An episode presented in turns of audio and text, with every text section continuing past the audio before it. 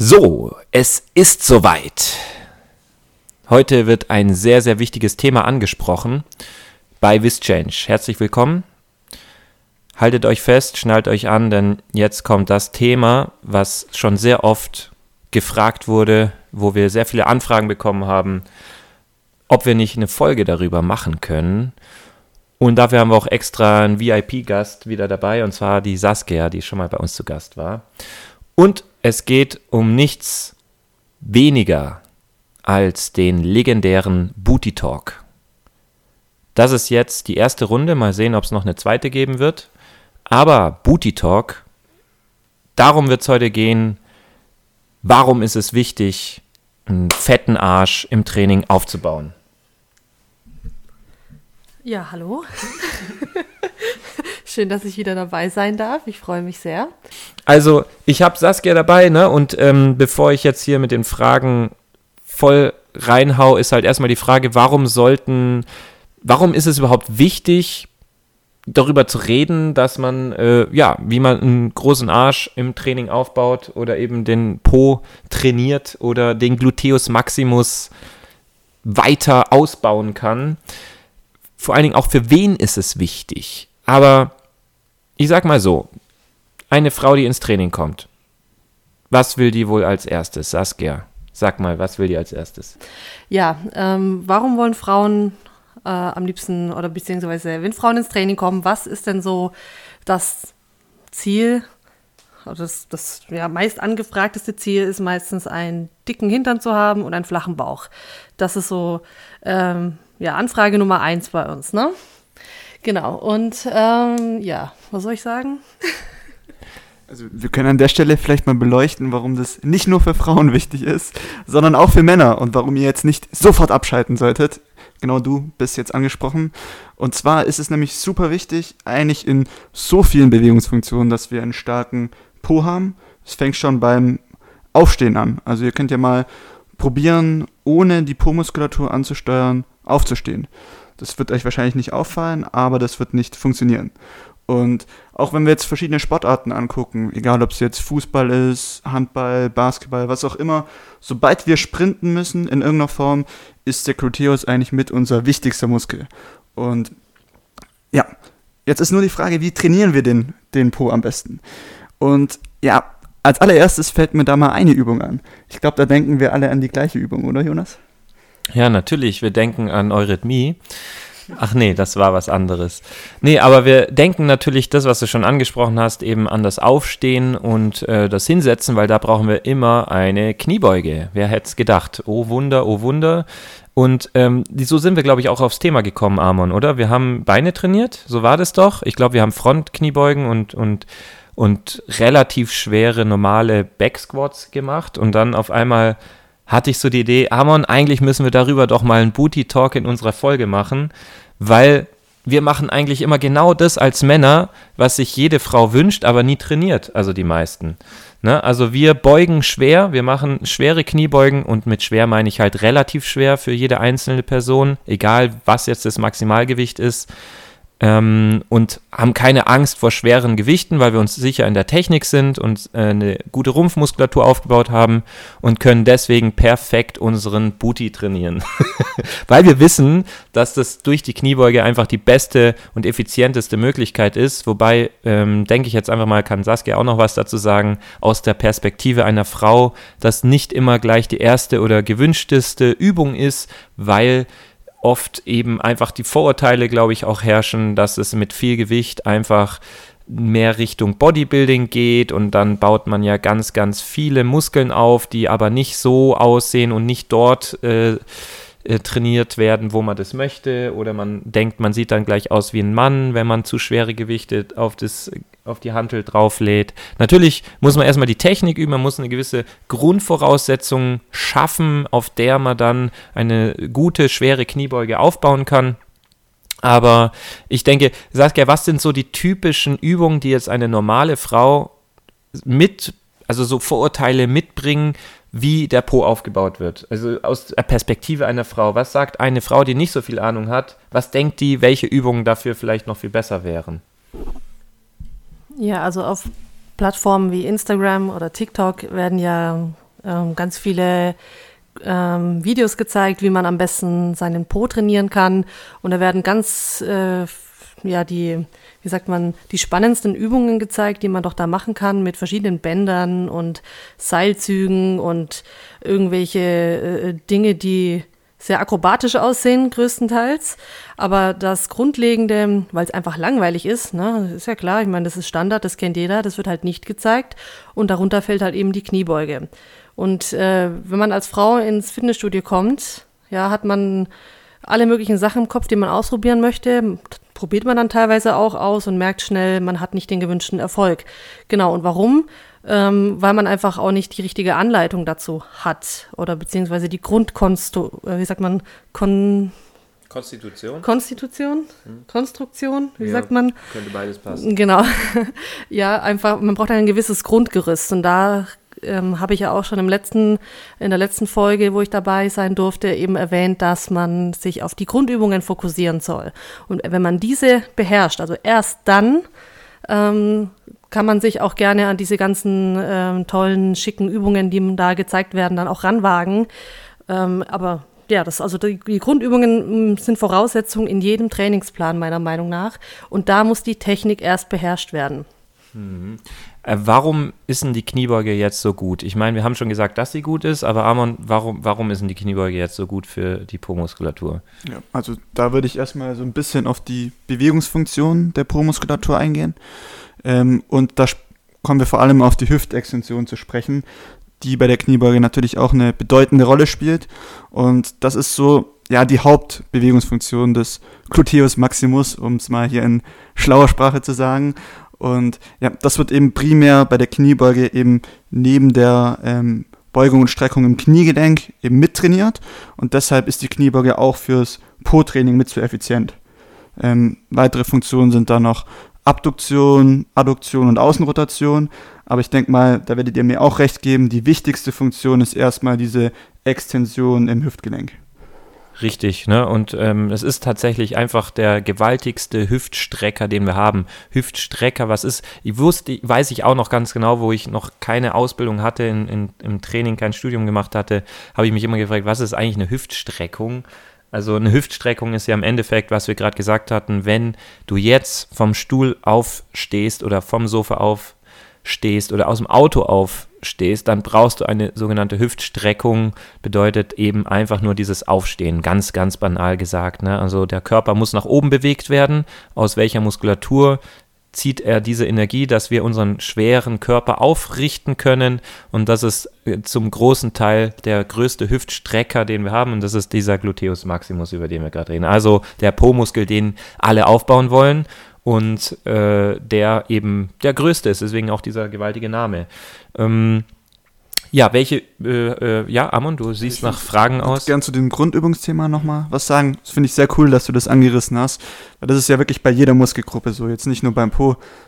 Zum Beispiel Rücken macht es halt Sinn, erstmal wirklich schwer zu rudern und da eben Grundmuskulatur aufzubauen und halt es nicht, wie man es zum Beispiel bei vielen Männern sieht, gleich mit Überzügen anfangen, am besten unilateral, isoliert und da versuchen schön den Lat zu spüren, sondern da muss man auch erstmal einfach so ein bisschen Fleisch draufpacken und wirklich die Grundübung machen. Und das könnten wir halt wirklich jetzt für jede Muskelgruppe so sagen und halt nicht gleich wirklich mit den fancy Isolationsübungen anfangen. Ich denke, das ist vielleicht vorab erstmal wichtig zum Klarstellen.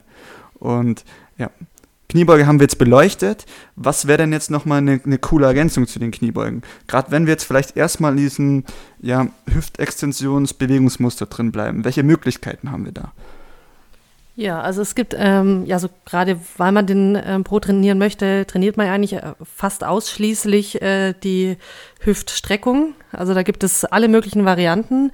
Und äh, eine Variante, die auch sehr viele kennen, sind Hip Thrusts.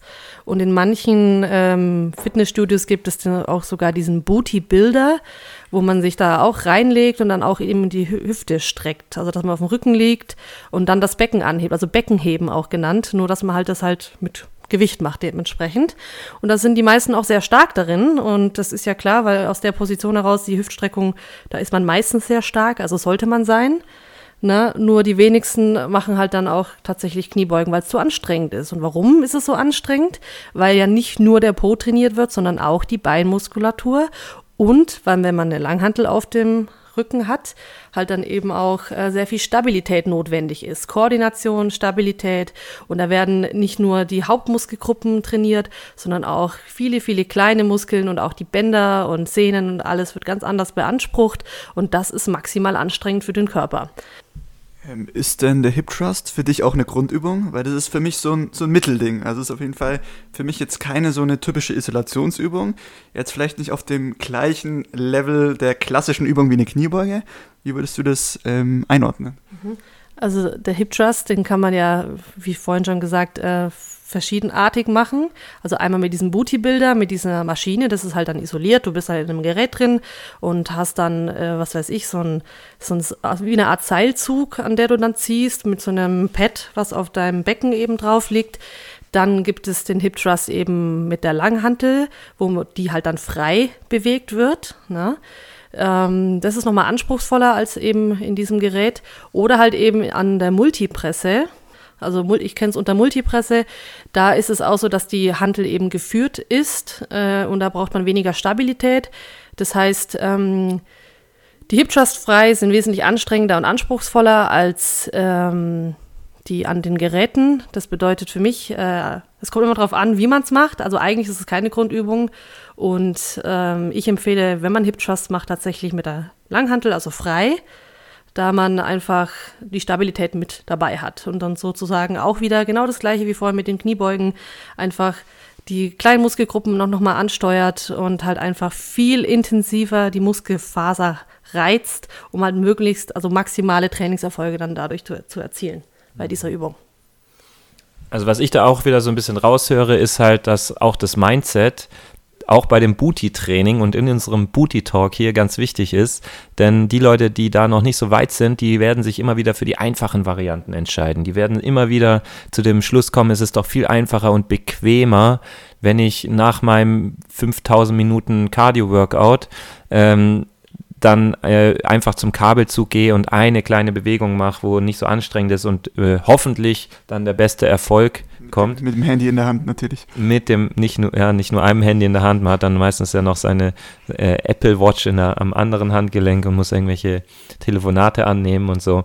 Genau. Und ähm, ja, man entscheidet sich für den bequemen Weg in der Hoffnung, dass es der effektivste auch wäre. Und meistens ist es halt so, dass Hoffnung die Wiese ist, auf der die Narren grasen. Ne? Deswegen ähm, ist es ganz gut, erstmal das Mindset auch aufzubauen, dass man sich stark im Gym fühlt, keine Angst vor schweren, sogenannten schweren Gewichten hat, sich mit der Langhantel, sag ich mal, schon nicht nur befreundet hat, sondern auch äh, ja einfach äh, schon Seelengefährten ist am besten. und dann, dann macht auch es total Sinn, die freien Kniebeugen natürlich zu machen, was ja logisch ist, weil du sehr viel mehr Koordination, Ansteuerung hast und Kontrolle und vor allen Dingen auch nicht Gefahr läufst, so schnell Disbalancen aufzubauen, denn wenn irgendwo eine krasse Schwachstelle ist, wie zum Beispiel in den Schultern oder der Brustwirbelsäule, dann merkst du halt, dass die Kniebeuge nicht geht und in einem, in einer, in einem 45 Grad, Grad Beinpresse, wo du halt äh, gefühlt dich wie Her Herkules fühlst, weil du so viel Gewicht nach oben drückst, aber halt nicht dein eigenes Körpergewicht. Da äh, ist alles ausgeschaltet und äh, du würdest diese Schwachstellen niemals, niemals äh, empfinden. Zumal da ja ganz oft der Bewegungsradius vernachlässigt wird. Also sieht man finde ich persönlich bei einer Beinpresse sehr oft, dass halt wirklich so Half-Raps gemacht werden und halt nie der volle Bewegungsradius ausgeschöpft wird. Und es ist bei manchen Beinpressen auch nicht ganz möglich. Also selbst wenn man die Beinpresse voll ausschöpft, ist nicht bei allen, aber bei manchen ist es so, dass man einfach nicht über den vollen Bewegungsradius ähm, ja, trainieren kann, den man eigentlich bräuchte. Nächster Punkt. Nächster Punkt Kniebeuge, auch nochmal ein ganz wichtiger Punkt. Es geht nicht nur um eine Kniebeuge, die wir machen, das haben wir ja schon festgestellt, dass wir die machen müssen. Es geht auch darum, die verdammt nochmal tief zu machen, diese Kniebeuge. Das sage ich jetzt nochmal langsam. Tiefe Kniebeugen, Leute tief. Ja? Das bedeutet nicht, man hält dann an, wenn es angenehm ist und wenn es einfach ist, sondern man hält dann an, wenn man wirklich unten angekommen ist und man natürlich den Rücken noch gerade halten kann, die Rumpfspannung gerade halten kann und dann muss man das verdammte Ding auch wieder hochbewegen und da ist natürlich äh, die Gluteusmuskulatur, die ganze Po, die ganze Hüftstreckmuskulatur, also das, was ihr Leute aufbauen wollt, das, was besser aussehen soll, größer aussehen soll, da ist dann die maximale Spannung auch drauf, also auch eine Art Dehnung kann man fast schon sagen. Und wir wissen einfach, das ist auch wissenschaftlich so, dass ein Muskel unter Dehnung und Last einfach nochmal einen höheren Trainingsreiz bekommt als nur unter Last. Ne? Was hattet ihr in dem Zusammenhang von Voraktivierung? Also was man jetzt ja öfters sieht, ist, dass gerade Frauen den Gluteus davor voraktivieren. Da sieht man dann so Sachen mit Bändern, ähm, um den dann besser zu spüren bei der Langhantelkniebeuge. Also aus meiner Sicht kann es in bestimmten Situationen schon Sinn machen. Was meint ihr dazu? Ja, also äh, Warmmachen generell sowieso ganz wichtig. Und mit Warmmachen meine ich nicht zehn Minuten aufs Fahrrad zu setzen und, und einfach nur ein Warm-up machen. Das ist kein richtiges Warm-up und das braucht ihr auch absolut nicht. Also lasst es bitte sein.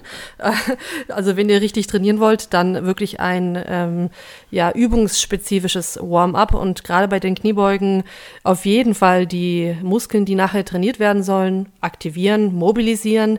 Die Gelenke, die beansprucht werden, ebenfalls mobilisieren. Gerade im Sprunggelenk haben die wenigsten oder die meisten halt eben Einschränkungen.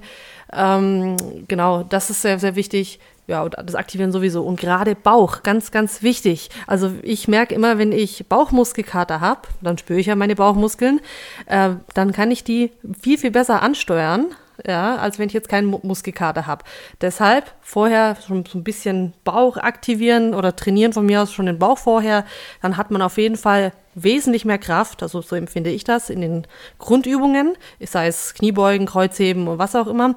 Äh, gerade bei den schweren äh, Übungen hat man halt dann einfach äh, viel, viel besser Kontrolle. Mhm. Ja. Also sehr guter Punkt. Das Aufwärmen ist natürlich klar. Ich kenne das schon auch, dass man einfach die Po-Muskulatur mit einem Band zum Beispiel sehr gut aufwärmen kann, wenn man so seitliche Schritte macht ähm, in der Funktion. Ne? Und dann gibt es aber ja noch andere Übungen. Ich glaube, wir könnten allein über die Kniebeuge jetzt zwei Stunden hier reden. Ähm, das wird vielleicht für den einen oder die andere ein bisschen viel ähm, für der Kniebeuge. Ähm, aber Arman, du willst noch was zur Kniebeuge sagen? An der Stelle vielleicht mal die Frage in den Raum gestellt, reicht uns allein die Kniebeuge? Wir haben jetzt die Bewegungsfunktion ja vorher schon mal erklärt. Hüftextension ist nicht das einzige Bewegungsmuster. Ähm, auf der anderen Seite, also zum Beispiel, mein Po ist auf jeden Fall gewachsen nur durch die Kniebeuge. Was, ja. was meint ihr? Ich, Reicht nur allein die Kniebeuge? Also ich wollte es gerade sagen, jetzt, wenn man sich jetzt einfach mal anschaut, also die mit einem größeren Po, ich meine, da kommen wir noch auf ein anderes Thema nachher zu sprechen, was natürlich auch Körperfett angeht. Aber mal das Thema jetzt noch ausgeklammert mit dem Körperfett, ist es ja ein Fakt, oder? Dass die Leute, die sauber und tief eine schöne Kniebeuge machen mit viel Gewicht, relativ gesehen, dass die tendenziell auf jeden Fall größeren Po haben. Ist das ein Fakt oder ist das ein Fakt? Das ist definitiv ein Fakt. Ja, natürlich, weil halt auch eben die Hüftstreckung trainiert wird bei der Kniebeuge. Deswegen machen die meisten auch eine Kniebeuge. Die Männer fokussiert auf die Beine und die Frauen fokussiert auf den Hintern. Und klar, natürlich. Ja. Ja, das ist also ein Fakt. Wir sind uns, also drei Experten sind sich sicher. Ähm, das ist. also An der Stelle könnten wir eigentlich den Podcast jetzt beenden, aber weil es ja noch Leute gibt, die andere Übungen machen wollen, machen wir jetzt den Podcast weiter. Ja, also auch da Sicherheit geht vor. Ne? Wenn eure Kniebeuge auf gut Deutsch scheiße aussieht oder noch scheiße aussieht, muss es ja nicht so bleiben. Dafür gibt es ja Coaches, die das verbessern können. Ne? Man will sich nicht kaputt machen, nicht verletzen. Und da die Kniebeuge so effektiv und komplex ist, ist sie halt auch ist sie halt auch einfach fehleranfällig, wenn man eben noch nie jemanden hatte, der darüber geschaut hat, der die Technik der Engpässe, ähm, Engpässe analysiert, wo zum Beispiel Sprunggelenk nicht mitmacht, dass die Kniebeuge nicht gut funktioniert oder andere Gelenke eingeschränkt sind in der Bewegungsfreiheit oder Muskeln einfach noch ineffizient angesteuert werden, wie gerade Saskia die Bauchmuskulatur an, angesprochen hat, die eminent wichtig ist für einen langfristig gesunden Rücken, gerade bei schweren Übungen. Äh, da hängt sehr, sehr viel mit zusammen. Und deswegen meine ich ja auch nicht ohne Grund, ohne Witz, ich könnte nicht nur zwei Stunden drüber reden, ich könnte sogar vier Stunden drüber reden über die Kniebeuge. Ne? Aber meine Frage, Saskia, also wenn du jetzt auf einer Insel bist und du hast die Möglichkeit, nur noch fünf Übungen für, für, dein, für dein Po zu machen. Ich, ich bin jetzt mal so frech und sage einfach mal fünf, vielleicht kriegen wir das ja hin. Sagen wir einfach mal fünf, aber wir, wir konzentrieren uns darauf, dass die wichtigste zuerst ist und dann muss man sich immer überlegen, wenn es die Übung nicht geben würde, einfach nur, wenn es die nicht geben würde, welche wäre dann als nächstwichtiges das Thema? Also Nummer eins. Also die Übung, die ich immer machen würde, sind definitiv Kniebeugen. Einfach nur, weil es nicht nur mein Po und meine Beine trainiert, sondern im Prinzip meinen ganzen Körper. Also wäre auf Platz eins auf jeden Fall die Kniebeuge. Auf Platz zwei ähm, würde ich auf jeden Fall Hip Thrust setzen. Da, also natürlich nur mit der Freihantel und nicht in diesem Gerät. Das ist äh, nice to have, aber ist tatsächlich, äh, finde ich, unnötig. Aber wenn ich äh, aussuchen müsste zwischen dem Abduktorengerät, was viele Frauen ja auch ganz gerne machen, und diesem Bootybuilder, würde ich definitiv den, äh, also dieses Abduktorgerät mit diesem Bootybuilder ersetzen. Auf jeden Fall. Genau. Äh, Nummer drei sind für mich Ausfallschritte. Ähm, also sowohl die also gehenden Ausfallschritte, also wo man dann einmal eine gewisse Strecke geht oder eben auch diese, wie nennt man die, Split Squats, Mhm, sagt man so? Im Prinzip das Gleiche, ja. Genau, nur halt, äh, ja, die sind, finde ich tatsächlich nochmal äh, einen Ticken intensiver irgendwie, habe ich immer das Empfinden. Also ich mache tatsächlich lieber die laufenden Ausfallschritte als Okay. diese gesplitteten. Also du meinst Split Squats, ist, das könnte auch ein, ein englisches Wort für, für Ausfallschritte sein, aber nur kurz zur Erklärung, ich glaube, du meinst damit, dass das Bein vorne stehen bleibt und man nicht den Fuß absetzt vom Boden, sondern nur runter und hoch geht mit dem ganzen Körper und danach das andere Bein äh, Genau. nach vorne stellt. Ne? Dass man jede Seite individuell, einzeln, dann ist natürlich auch klar aus rein äh, physiologischer Sicht, auf dem Muskel ist natürlich eine erhöhte, längere Spannung, wenn der Muskel nicht mehr entlastet wird und nicht mehr alternierend, also abwechselnd mit dem anderen Muskel äh, ähm, abgewechselt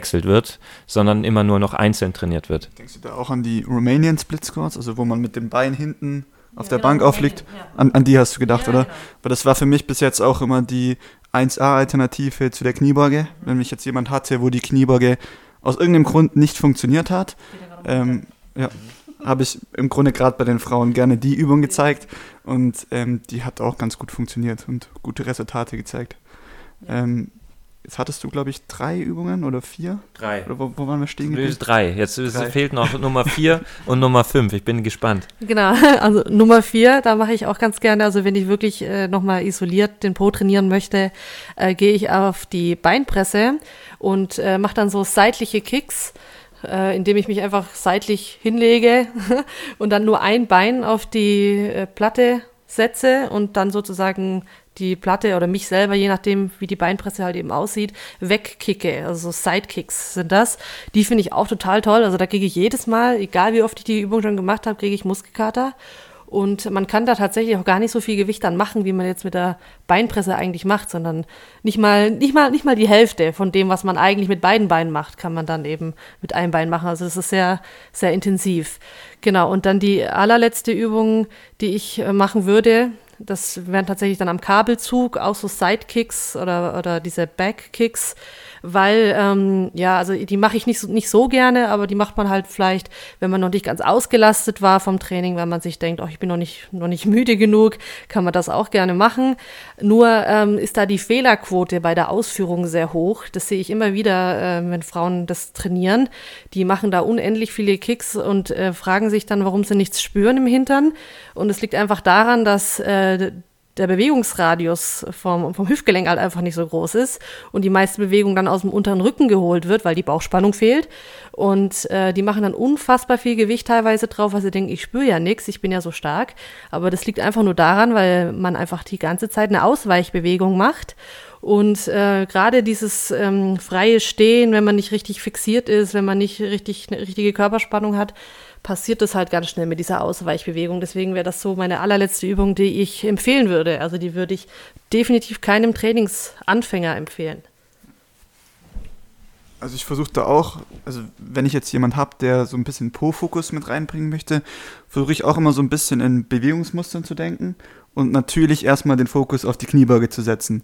Und da im schlimmsten Fall dann eine Alternative zu finden, da hatten wir jetzt zum Beispiel die Split Squats schon ähm, mit aufgebaut oder dann zum Beispiel so eine Hackenschmidt-Beinpresse und als zweitwichtiges das Bewegungsmuster versuche ich dann wirklich mal nochmal so eine isolierte Hüftstreckung mit reinzubringen, wie zum Beispiel jetzt beim Hip Thrust. Was ich zum Beispiel ganz cool finde, ist auch rumänisches Kreuzheben, gerade mit den Kurzhanteln, erfordert halt auch nochmal Körperspannung und das kann man ja auch gluteus dominant ausführen, wenn man halt ein bisschen mehr Hüftbeugung zulässt. Und dann als drittes versuche ich dann halt eher, noch so isolierte Bewegungen mit reinzunehmen. Da darf man dann auch, wenn man es spüren möchte, dann halt nochmal sowas wie ein Abduktorengerät oder so reinnehmen. Das wäre so für mich die Hackordnung, sage ich mal so. Platz 1, 2 und 3. Und dann halt mit den dazugehörigen Übungen. So versuche ich das für mich so ein bisschen zu ordnen. Weil das gleich, weil was ich halt ganz oft sehe, gerade Hüftextension ist halt ein be wichtiges Bewegungsmuster, aber dass halt fünf Übungen mit dem gleichen Bewegungsmuster ausgeführt werden. Also dass halt Kickbacks, Hip Thrust und rumänisches Kreuzheben gemacht werden. Jetzt darfst du. Genau, dieses Abduktorengerät, ne? Also ich finde das eines der unnötigsten Geräte im, also im Fitnessstudio. Also, weil äh, man macht die Abduktion meistens ja nicht im Sitzen, das macht man im Stehen. Und wann brauche ich die Abduktion oder wann brauche ich die Abduktoren im Stehen? Und zwar beim Gehen hauptsächlich und beim Stehen, weil sonst würde ich nämlich einfach umfallen. Ganz logisch. Und deshalb ähm, würde ich, wenn dann nicht eine Abduktion trainieren möchte, ja, und ich, ich rede jetzt von einer aus der therapeutischen Sicht hauptsächlich, dann auf jeden Fall im Stehen trainieren. Na, und äh, ja, deswegen, das ist für mich eines der unnötigsten Geräte, die Abduktion im Sitzen zu trainieren, genauso wie die Adduktion. Das macht für mich keinen Sinn. Spart euch den Platz. Zumal wir gerade die Adduktion ja bei der Kniebeuge extrem gut mit drin haben, bei einer tiefen Kniebeuge. Ähm, also es ist unnötig, auf jeden Fall noch dazu zu trainieren. Ja. Außer jetzt vielleicht aus Bodybuilding-Aspekten, ja. wenn man da eine Schwachstelle hat. Also ne, das auch wieder zum Thema Kniebeuge und ähm, ich will nochmal erwähnen, dass bei uns allen Platz 1 immer noch die Kniebeuge hat und auch immer bleiben wird. Also das ist einfach Fakt. Ich kann es nur nochmal sagen, Leute. Ein, wenn ihr irgendwas aus dieser Folge mitnehmt, dann einfach das. Wenn die Kniebeuge noch nicht sitzt, lernt eine gute, äh, lasst sie euch beibringen und arbeitet auch daran, dass die dass die der Körper damit mitmacht, dass die Bewegungsreichweite hergestellt wird, die dafür erforderlich ist, wenn sie es noch nicht ist, was ja sein kann. Nicht jeder ist so beweglich, dass es gleich gut funktioniert, aber das darf ja kein Hindernisgrund sein, nicht auch äh, einen coolen Booty aufzubauen. Deswegen ähm, nehmen wir die Nummer 1, auch wenn sie nicht geht, ähm, würde ich trotzdem immer sagen, wollen wir sie auf jeden Fall trotzdem aufbauen. Ähm, eins wollte ich noch sagen bei der Kniebeuge mit dieser Abduktion, mit dem nach außen gehen der Beine, das ist tatsächlich für mich äh, ähm, nicht deswegen, weil ich unbedingt jetzt großen Booty aufbauen will, aber es ist natürlich auch einfach eine Verstärkung, eine Verbesserung der Performance in der Kniebeuge, wenn ich nicht mit den Knien nach vorne nur gehe, sondern eben leicht über die Zehenspitzen, die leicht nach außen aufgestellt sind, auch nach außen in die Abduktion, in das Her ähm, Abspreizen so ein bisschen der Beine gehe, dann sind auch die Knie viel gesicherter und die Menisken sind sicherer. Und natürlich der stärkste Muskel oder der größte, und das ist ja der Gluteus Maximus, wisst ihr jetzt, was das ist, wird einfach auch nochmal besser aktiviert und nebenbei dann natürlich auch besser der Po trainiert. Also es geht schon viel auch um die Art und Weise, wie die Kniebeuge durchgeführt wird. Und ähm, deswegen nenne ich jetzt auch gar nicht alle meine fünf Favorites, weil die Nummer eins würde wahrscheinlich bei mir alle fünf Plätze belegen, so ein bisschen. Ähm, auch da gibt es ja verschiedene Möglichkeiten. Allein da würde ich zum Beispiel sagen, weil du sagst ja mit dem Kabelzug das gesagt hattest, bevor ich das noch nehme mit dem Kabelzug, würde ich dann natürlich lieber noch einen Sumo-Squat oder einen anderen Squat sogar noch bevorzugen, eine andere Variante die oder ein Sumo Deadlift, ne, was für ja ähnlich ist wie der Sumo Squat für mich. Äh, und, und dann natürlich werden auch andere Muskelteile im Oberschenkel dann mit trainiert, aber es ist doch immer eine Hüftstreckung und immer auf andere Art und Weise ein Reiz auf die Po-Muskulatur im Endeffekt. Ähm, ja, äh, Saskia wollte schon die ganze Zeit was sagen. Ja, ich äh, wollte nochmal äh, wegen der Kniebeuge, unsere allerliebste Übung, äh, haben wir ja heute herausgefunden, dass das bei allen so ist.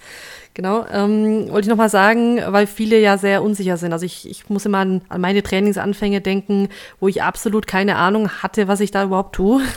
Ich hatte gerade mal so eine Trainerlizenz und viele haben das vielleicht gar nicht. Also die kommen wirklich aus ganz anderen Bereichen und wollen jetzt äh, anfangen zu trainieren und wollen die Kniebeuge machen, trauen sich das aber nicht und gehen dann eben lieber diese isolierten Übungen machen, die man halt so sieht, wo man halt mehr Sicherheit hat oder eben diese Geräte benutzen, die halt da sind, weil das ist halt einfach. Und und man kann da nicht viel falsch machen, das ist richtig. Aber deswegen sage ich immer, in jedem guten Trainingsplan muss definitiv die Grundübungen drin sein, also müssen die Grundübungen drin sein. Äh, auf jeden Fall die Kniebeuge, wenn es um Po-Aufbau geht, unbedingt, das ist, das ist ein Muss. Das muss beherrscht werden, weil wenn man das nicht beherrscht, dann äh, braucht man die anderen Übungen erst gar nicht anfangen. Und wenn ihr da unsicher seid, was ich auch am Anfang war, dann auf jeden Fall einen Trainer ansprechen. Kommt immer darauf an, in welcher Einrichtung ihr seid. Deswegen empfehle ich euch auch tatsächlich äh, etwas Geld zu investieren in jemanden, der wirklich Ahnung hat. Also fragt auch gerne nach Qualifikationen, weil viele Trainer äh, sind leider immer noch nicht richtig qualifiziert in manchen Fitnessstudios, deswegen auf jeden Fall einen Trainer ansprechen, fragen, kannst du mal auf meine Technik gucken, wie geht eine Kniebeuge, kannst du mir das mal bitte zeigen, äh, macht es ein paar Mal mit dem, ähm, analysiert das, schaut, wo habt ihr Schwachstellen, diese Schwachstellen ausbessern, beherrscht die Technik, fühlt euch sicher in dieser Technik und dann äh, ja, habt ihr freie Bahn für alles, was dann noch so kommen mag. Genau. Mhm. Ich habe so eigentlich schon noch ein paar Themen, auch wenn wir jetzt schon wieder so ein bisschen schon eine Weile über die Kniebeuge reden, aber ich weiß genau, dass die Fragen kommen werden, wie zum Beispiel, ja, wie viel Wiederholung soll man denn jetzt machen? Und überhaupt, ähm, wie viele Sätze und wie viele Übungen? Wir haben ja jetzt fünf Übungen gesagt. Meine Meinung zu den Übungen ist, man braucht nicht unbedingt fünf Po-Übungen, auch wenn wir jetzt vielleicht fünf aufgezählt haben. Ähm, da reicht auch die Nummer eins aus oder eben vielleicht auch die Nummer zwei oder so. Ne? Gut, Klar gibt es auch welche, die vielleicht alle fünf Übungen machen und die dann aber so fortgeschritten sind, dass ich die dann nicht direkt aufhalten würde in dem Vorhaben, auch fünf Übungen dafür zu machen, weil ich weiß, da kommen auch fünf andere Übungen für die Gegenspieler. Ähm, das ist dann in, in, sehr fortgeschrittenen Situationen auch möglich, aber äh, gerade am Anfang oder zu Beginn reichen ein, zwei Übungen dafür aus, die wirklich sehr konzentriert und fokussiert gemacht werden mit dem einzigen Ziel erstmal natürlich sauber, also von der Technik her.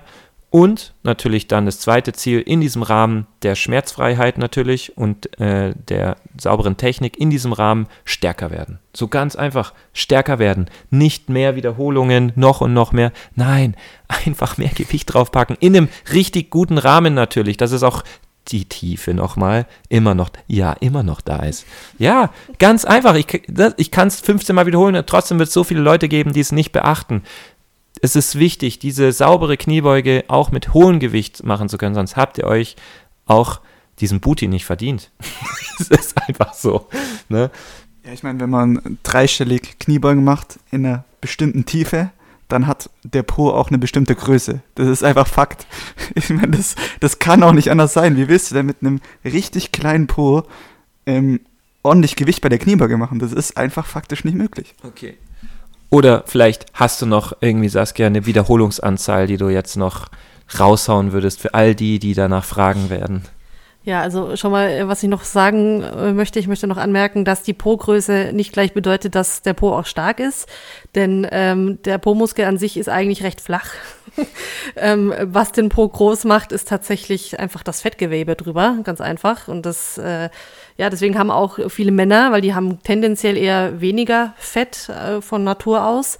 Ähm, deswegen ist, sind die Männer Pos tendenziell eher flacher oder schlanker als jetzt die bei der Frau. Es gibt nämlich Frauen, die haben auf natürliche Weise einen großen Hintern, deswegen wollte ich das nochmal erwähnen, dass ein großer Hintern nicht gleich bedeutet, dass er stark ist. Genau. Ähm, was hast du mich gerade nochmal gefragt? Die goldene Wiederholungsanzeige. Ach, die goldene Wiederholungsanzeige, genau. Ja, das ist eine sehr gute Frage. Ähm, ich habe für mich herausgefunden, jetzt nach all den Jahren, dass ähm, ja, man möglichst schwer trainieren soll. Also es soll anstrengend sein. Ne? Und ähm, sechs bis acht Wiederholungen, das sind immer so meine, meine Standardwiederholungen. Hm. Niemals mehr, weil ich habe die Erfahrung gemacht, wenn ich mehr mache, dann ähm, ja, ist vielleicht auch nicht schlecht, aber dann kann ich auch mehr Gewicht, Gewicht machen. Mhm. Und äh, es ist halt einfach wichtig, schwer zu trainieren, um halt möglichst stark ähm, den Muskel zu reizen. Sehr guter Punkt. Was ich da noch einwerfen möchte, ist auf jeden Fall die Individualität der Muskeln und der Menschen mit den verschiedenen Muskeln. Zum Beispiel, ich bin eher so der Ausdauermensch und ich weiß, dass bei mir die Beine in einem höheren Wiederholungsanzahl viel, viel besser und die, der Po auch eigentlich einen Aufbaureiz bekommen als jetzt zum Beispiel bei der Saskia. Also Saskia ist halt von der, von der Genetik her der Sprinter-Typ. Äh, sie spricht auf jeden Fall eher auf niedrige Wiederholungsanzahlen an und ich bin eher so der Ausdauertyp, der ich habe die besten, äh, ja, meine besten Booty-Zeiten durchlebt, als ich halt schon auch extrem viel Volumen hatte mit äh, vielen Wiederholungen in der Kniebeuge und natürlich behaupte ich einfach mal trotzdem noch schwer. Ähm, klingt einfach cooler.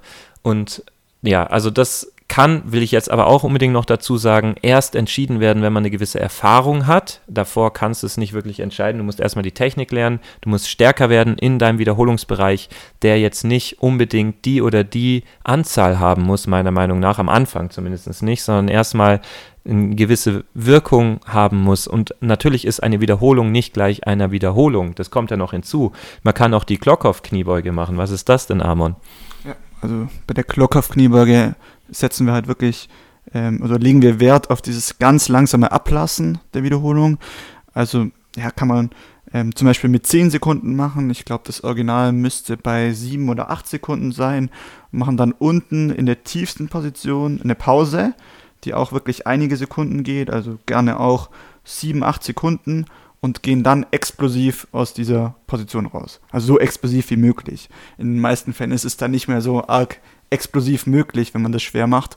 Und das ist dann nur eine Wiederholung, hat aber den Reiz von ja, mehreren Wiederholungen, weil es einfach eine sehr lange ähm, ja, Time on Attention ist und man kann das jetzt nicht mit einer herkömmlichen Wiederholung in, so einem 2 Sekunden Ablass und 1 Sekunden Hochgehtempo vergleichen. Also Amon, wo ist deine Booty-Wiederholungsanzahl bei dir? Bei mir haben wir schon gesagt, sind es viele mit mehr Gewicht und bei Saskia ist es einfach noch. Das heißt viele. Ja, das heißt einfach alle, die möglich sind. Naja, also ähm, tatsächlich, wo ich diesen Jim Wender-Plan hatte, da habe ich ja teilweise dann auch ähm, teilweise 20 Wiederholungen gemacht. Also mit natürlich dann nicht absolut schweren Gewichten, aber ja, meine prozentuelle Anzahl an vielen Wiederholungen ist immer noch im, in Betracht zu dem Maximalgewicht, was ich einmal schaffen würde, immer noch recht hoch, weswegen ich davon ausgehe, dass ich halt eher ein ausdauerbasierter, zumindest im Unterkörper vor allen Dingen, aufgebauter Mensch bin und, und das ist halt der Unterschied, wo ich oft sehe bei gewissen anderen Leuten, die da eben komplett andersrum irgendwie funktionieren. Aber ja, ähm, also bei mir viele Wiederholungen, bei Saskia eher die Explosivität, der Sprinter, die Sprintergenetik. Amon, was, was, was, wie geht das bei dir so ab? Also was mir auf jeden Fall mehr Spaß macht, ist im niedrigeren Wiederholungsbereich zu trainieren. Ähnlich wie das, was Saskia jetzt beschrieben hat. Ähm, gerne auch sogar noch ein bisschen niedriger, dass ich dann mal einen Satz zwischen drei und fünf Wiederholungen mache. Worauf ich aber meiner Meinung nach dann doch auch besser anspreche, sind, ist, wenn ich ein bisschen mehr Volumen mache. Also den härtesten Po-Muskelkater habe ich, wenn ich zum Beispiel ein 10x10 mache. Dann spüre ich meinen Po die nächsten fünf Tage echt extrem. Deswegen glaube ich intuitiv, dass ich da schon auch nochmal besser drauf anspreche, auch wenn mir das ja ein bisschen intensivere und ähm, ja, niedrigere äh, vom Wiederholungsbereich her ein bisschen mehr Spaß macht.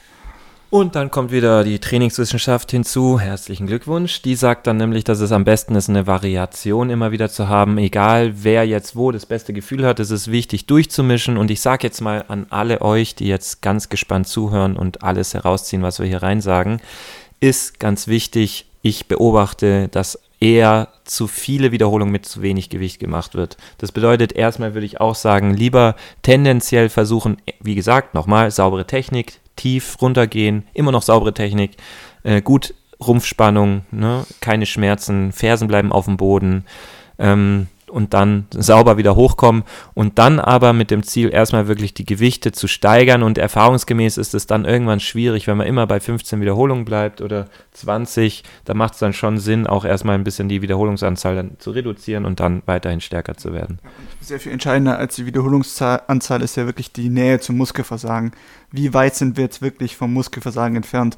Und das ist jetzt auch ein Pluspunkt für niedrige Wiederholungsanzahlen, weil wir das am Anfang halt sehr schwer einschätzen können wie kann jetzt ein Trainingsanfänger einschätzen, ob er zwei oder zehn Wiederholungen vom Muskelversagen entfernt ist? Es fängt halt an zu brennen und viele denken dann halt, okay, es wären jetzt noch ein oder zwei Wiederholungen gegangen und dabei wären vielleicht noch acht oder zehn gegangen. Deswegen ähm, würde ich da tendenziell auch eher in diesem sechs bis acht Wiederholungsbereich bleiben.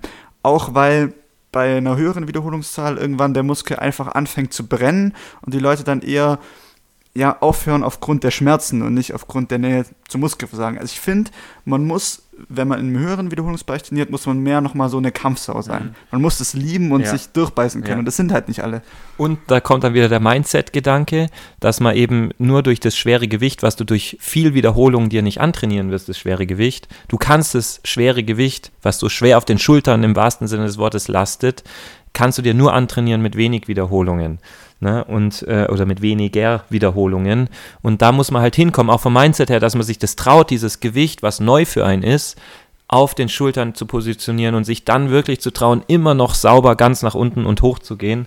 Das ist äh, schlicht und ergreifend nicht möglich, wenn wir uns nie trauen, äh, unter 15 Wiederholungen zu gehen. Dann, dann wird man immer bei einem leichten Gewicht bleiben und irgendwann keine Fortschritte mehr haben. Und das beobachte ich sehr oft. Wir müssen aus dieser Komfortzone raus. Und das ist ja so cool, oder? Dass wir belohnt werden, wenn wir es schaffen, aus der Komfortzone rauszukommen. Also, das ist für mich jetzt gerade so der wichtigste Punkt. Ähm, ja, zur Kniebeuge könnten wir noch weiter reden, aber ich glaube, jetzt reicht es mal langsam wirklich mit der Kniebeuge. Ähm, deswegen ähm, nochmal mit dem Körperfettanteil, weil ich das sehr wichtig finde. Vielleicht auch noch in Verbindung zu dem The Thema, wie heißt Body Dysmorphia? Heißt es so? Dass man sich selber anders sieht, als man eigentlich ist. Und das hängt, denke ich, sehr eng miteinander zusammen mit den sozialen Medien, ähm, dass man da dann irgendwelche Instagram-Models sieht, gerade an euch Frauen natürlich, ne, wo man dann ein Vorbild hat und auf Instagram diese und jene Person vergöttert von dem krassen Po und dem flachen Bauch und den großen Brüsten vielleicht noch und das aber rein von der, von der vom Realitätsgrad halt auf natürliche Art und Weise oft gar nicht möglich wäre, bis zu einem gewissen Grad, äh, ein Sixpack zu haben, dann noch große Brüste und einen großen, großen Hintern zu haben, weil das, wie Saskia schon sagte, eben ne, gerade die Oberweite und eben Po sind halt über Körperfett auch bestimmt. Das heißt, da wird dann oft viel noch künstlich hinzugefügt, ne, äh, über eine Operation oder hingespritzt, weggespritzt, was weiß ich, oder Implantate reingemacht und dann sagt man hier, okay, kauf mein Programm, dann hast du auch so eine Form, das ist natürlich die große Gefahr. Und dann halt vergleicht man sich mit diesen Idolen, dass man auch so aussehen kann, wenn man nur genügend Arbeit reinsteckt. Ist ja bei Männern auch so, nur geht es da halt dann mehr Richtung dicke Arme und definiert und noch definierter und noch definierter und noch dickere Arme und noch, ne, das ist halt, das ist halt irgendwann einfach utopisch zu sagen, das schafft man jetzt einfach nur durch ein ganz normales, anständiges Training und eine ganz normale, anständige Ernährung. Und ich denke, in die Richtung geht es halt auch. Deswegen finde ich es sehr wichtig, dass wir dieses Thema hier auch ansprechen, dass man sich nicht verrückt macht und auch wirklich dankbar ist für die Erfolge, die man schon erreicht hat, dass man vielleicht einfach mal auch sich anschaut, wo ist man dann selber hergekommen, wie, sah, wie sahst du denn vor fünf Jahren oder vor zehn Jahren aus, ähm, vielleicht hast du ja eine heftige Entwicklung auch hinter dir und wärst mit deinem früheren Ich echt erstaunt, wie weit du jetzt schon gekommen bist. Natürlich kann es auch sein, dass du früher fit, noch fitter warst und jetzt so ein bisschen ein Motivationsloch hattest und eher wieder das alles ein bisschen in die andere Richtung gelaufen ist. Ne? Auch dann kann man wieder große Fortschritte machen, aber wichtig ist halt, nicht sich ständig nur mit anderen zu vergleichen, aber ja, ich gebe zu, es ist halt schwer, sich nicht mit anderen zu vergleichen. Das sagt sich so einfach, aber ich glaube, keiner kommt, keiner, keiner kann mir erzählen, dass er sich noch nie mit jemand anderem verglichen hätte, äh, wenn es vor allen Dingen um Fitnessbereich geht. Das kann mir einfach keiner erzählen. Aber trotzdem ist dieses sich bewusst werden so wichtig, dass man, dass man gerade in den Momenten, wo man dann zweifelt oder sagt, hey, jetzt sehe ich immer noch nicht so aus oder jetzt habe ich wieder keinen Fortschritt gemacht, dass man dann halt wirklich auch mal dankbar ist und ein bisschen zurückblickt, was man vielleicht doch wirklich geschafft hat im Rückblick. Mhm, also die ganzen äh, Influencer, weil das ist ja gerade so auf Instagram und TikTok und so weiter ähm, der Fall, da vergleicht man sich ja gerne, wie du gerade gesagt hast, ähm, mit denen und kauft dann teilweise auch deren Programme, weil die haben jetzt einen äh, speziellen Trainingsplan nur für den Hintern, in der Hoffnung, dass man dann genauso aussieht wie derjenige oder diejenige. Und in den meisten Fällen trainieren die nämlich gar nicht ihren eigenen Plan, sondern die machen tatsächlich auch einfach was Standard ist, auch einfach die Grundübung zum Beispiel, in Wahrheit. Und was ich auch dazu sagen möchte, man braucht sich nicht mit diesen Bildern vergleichen, denn was macht man natürlich? Äh, dieses Foto ist nicht einfach mal schnell so entstanden, sondern man post, man ähm, bewegt sich in eine bestimmte Richtung, um halt aus, sich äh, aus, in dem besten Licht zu zeigen, um dann eben auch den Hintern einfach größer wirken zu lassen und den Bauch flacher, weil man den einzieht, die Brust rausstreckt, dann noch ein bisschen das Becken kippt und dann sieht man natürlich perfekt aus. Ne? Diese Menschen würden in, im realen Leben gar nicht so aussehen und die sehen auch nicht so aus. Deswegen äh, sind das tatsächlich falsche Vorstellungen, die da äh, entwickelt werden oder äh, wie sagt man, ja. Also das ist einfach nicht das wahre Bild von denen. Ne? Das heißt, äh, mit solchen Leuten braucht man sich gar nicht vergleichen. Man kann sie als Inspiration nutzen, auf jeden Fall als Motivation, aber ähm, das ist eigentlich eher ein unrealistisches Ziel. Mhm. Also ich habe nur noch zwei wichtige Themen, die wir vielleicht auch noch kurz anschneiden müssten, der Vollständigkeit halber, finde ich. Und das ist einmal eben Sachen Ernährung. Ich meine, das sagen wir auch immer wieder, ne? Das beste Booty-Training und der beste Trainingsplan mit dem besten Coach und den besten Umständen und dem besten Licht noch im Spiegel bringt halt nichts, wenn nicht genügend äh, Treibstoff in den Tank reinkommt. Das bedeutet, dass euer nicht nur euer Körper, sondern auch euer Hintern quasi ernährt wird, da die Muskulatur darin, dass die sich überhaupt aufbauen kann und ähm, natürlich auch wieder vielleicht ein bisschen Körperfett. Ne? Es ist äh, nicht immer schlecht, äh, auch ein bisschen das Körperfett dann in der Aufbauphase nicht zu sagen, okay, das muss jetzt alles noch weniger und noch weniger cutten, cutten, cutten und definieren und runterschredden und was weiß ich. Na, das ist eher einem Booty-Aufbauprogramm eher im Weg, würde ich sagen, so, so eine Einstellung. Ähm, und also Ernährung ist das eine Thema und das andere Thema ist halt auch Ausgleichstraining, weil angenommen, jeder nimmt jetzt, der zuhört, alle Übungen, die wir vorgeschlagen haben und macht die jeden Tag, das wäre halt nicht so gut, weil dann haben wir halt gut, bis auf die Kniebeuge vielleicht, unser aller Liebling, weil da alle Muskeln sehr, sehr gut mittrainiert werden. Aber trotzdem, vergesst nicht, dass es auch andere Körperteile gibt, außer den Hintern oder für Männer eben außer Brust und Bizeps und so diese ganzen anderen äh, Spiegelmuskeln, die man im Spiegel sieht. Und dass man sich keinen großen Gefallen tut, wenn man zu lange Zeit zu einseitig trainiert, weil dann irgendwann geht gar nichts mehr, ne? weil dann kriegt man Schädigungen in der Wirbelsäule oder in den passiven Strukturen, in den Knien, Hüfte, Fehlstellungen, äh, Schiefstellungen ne? und, und äh, das will keiner im Endeffekt, aber trotzdem arbeiten leider viele darauf hin, weil sie zu einseitig trainieren. Ne? Also es gibt ja, das sage ich immer wieder, das männliche und das weibliche Disco-Pumpen, bedeutet halt einfach exzessive einseitige Übung für eine gewisse oder wenige Körperpartien und das ist halt absolut schädlich, wenn man das über einen langen Zeitraum einfach macht, weil dann einfach krasse Fehlstellungen entstehen und das finde ich ist auch sehr wichtig auch nochmal zu sagen. Ja, Amon, hast du noch einen Punkt? Ja, an der Stelle kann man auch auf unsere Regenerationsfolge verweisen. Auch das ist natürlich sehr wichtig für den Muskelaufbau, egal ob es jetzt der Muskelaufbau für den Booty ist oder für die Brust oder für, die, für den Rücken. Ähm, ja, das ist in allen Belangen wichtig. Ich würde gerne auch nochmal auf die andere Folge mit dir, Saskia, verweisen, ähm, wo wir wirklich nochmal allgemein über das Krafttraining für Frauen gesprochen haben. Ich denke, da sind auch ein paar wichtige Punkte dabei. Ähm, und das war es eigentlich schon von mir. Habt ihr auch noch coole Abschlussworte. Ich würde mich bei dir noch bedanken, dass du dabei warst.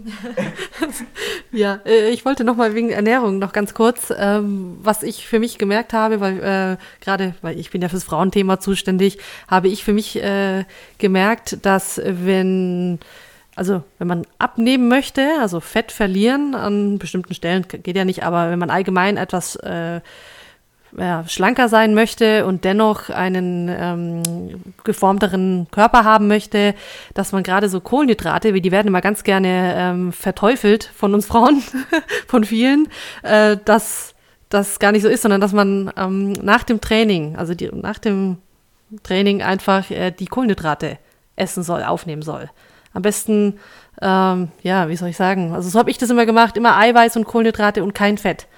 Also das mache ich dann in Form von einem Eiweißshake zum Beispiel und mische dann da, ähm, das ist jetzt eher für Leute, die das unbedingt machen wollen, also wie soll man sagen? Fortgeschritten. Fortgeschritten, genau, das ist etwas fortgeschrittener, dass man halt dann wirklich so ähm, Kohlenhydrate in Pulverform, ähm, kann auch gerne Haferflocken sein oder schon den Shake vorbereitet haben zu Hause, Eiweiß und Kohlenhydrate direkt nach dem Training. Das ähm, regt die Fettverbrennung massiv an, also meiner Meinung nach, also meiner Erfahrung nach und halt eben auch den Muskelaufbau. Und direkt nach dem Training meine ich innerhalb einer Stunde nach dem Training. Ne? Und dazu können wir gerne auch nochmal oder ihr eben eine Folge machen, was das anabole Fenster eben äh, bedeutet nach dem Training und äh, wie man das dann effektiv für sich nutzen kann. Ja.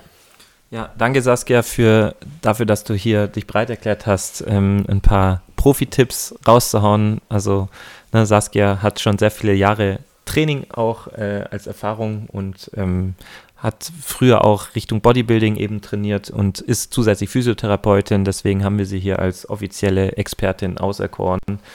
Ähm, ja, vielen Dank und äh, hört euch, wie gesagt, die, die andere Folge an mit, warum Frauen härter trainieren sollten als Männer. Ähm, da ist Saskia auch noch zu hören und gerne einfach auch ein Feedback schreiben, welche Themen wir jetzt eurer Meinung nach ausgelassen haben, was noch drankommen sollte. Bin ich sehr gespannt. Äh, hey Jungs, wie viele Sätze ist das ein Mikrofon? Was, was nimmt ihr denn? Hallo? Hallo? Was nimmt ihr auf?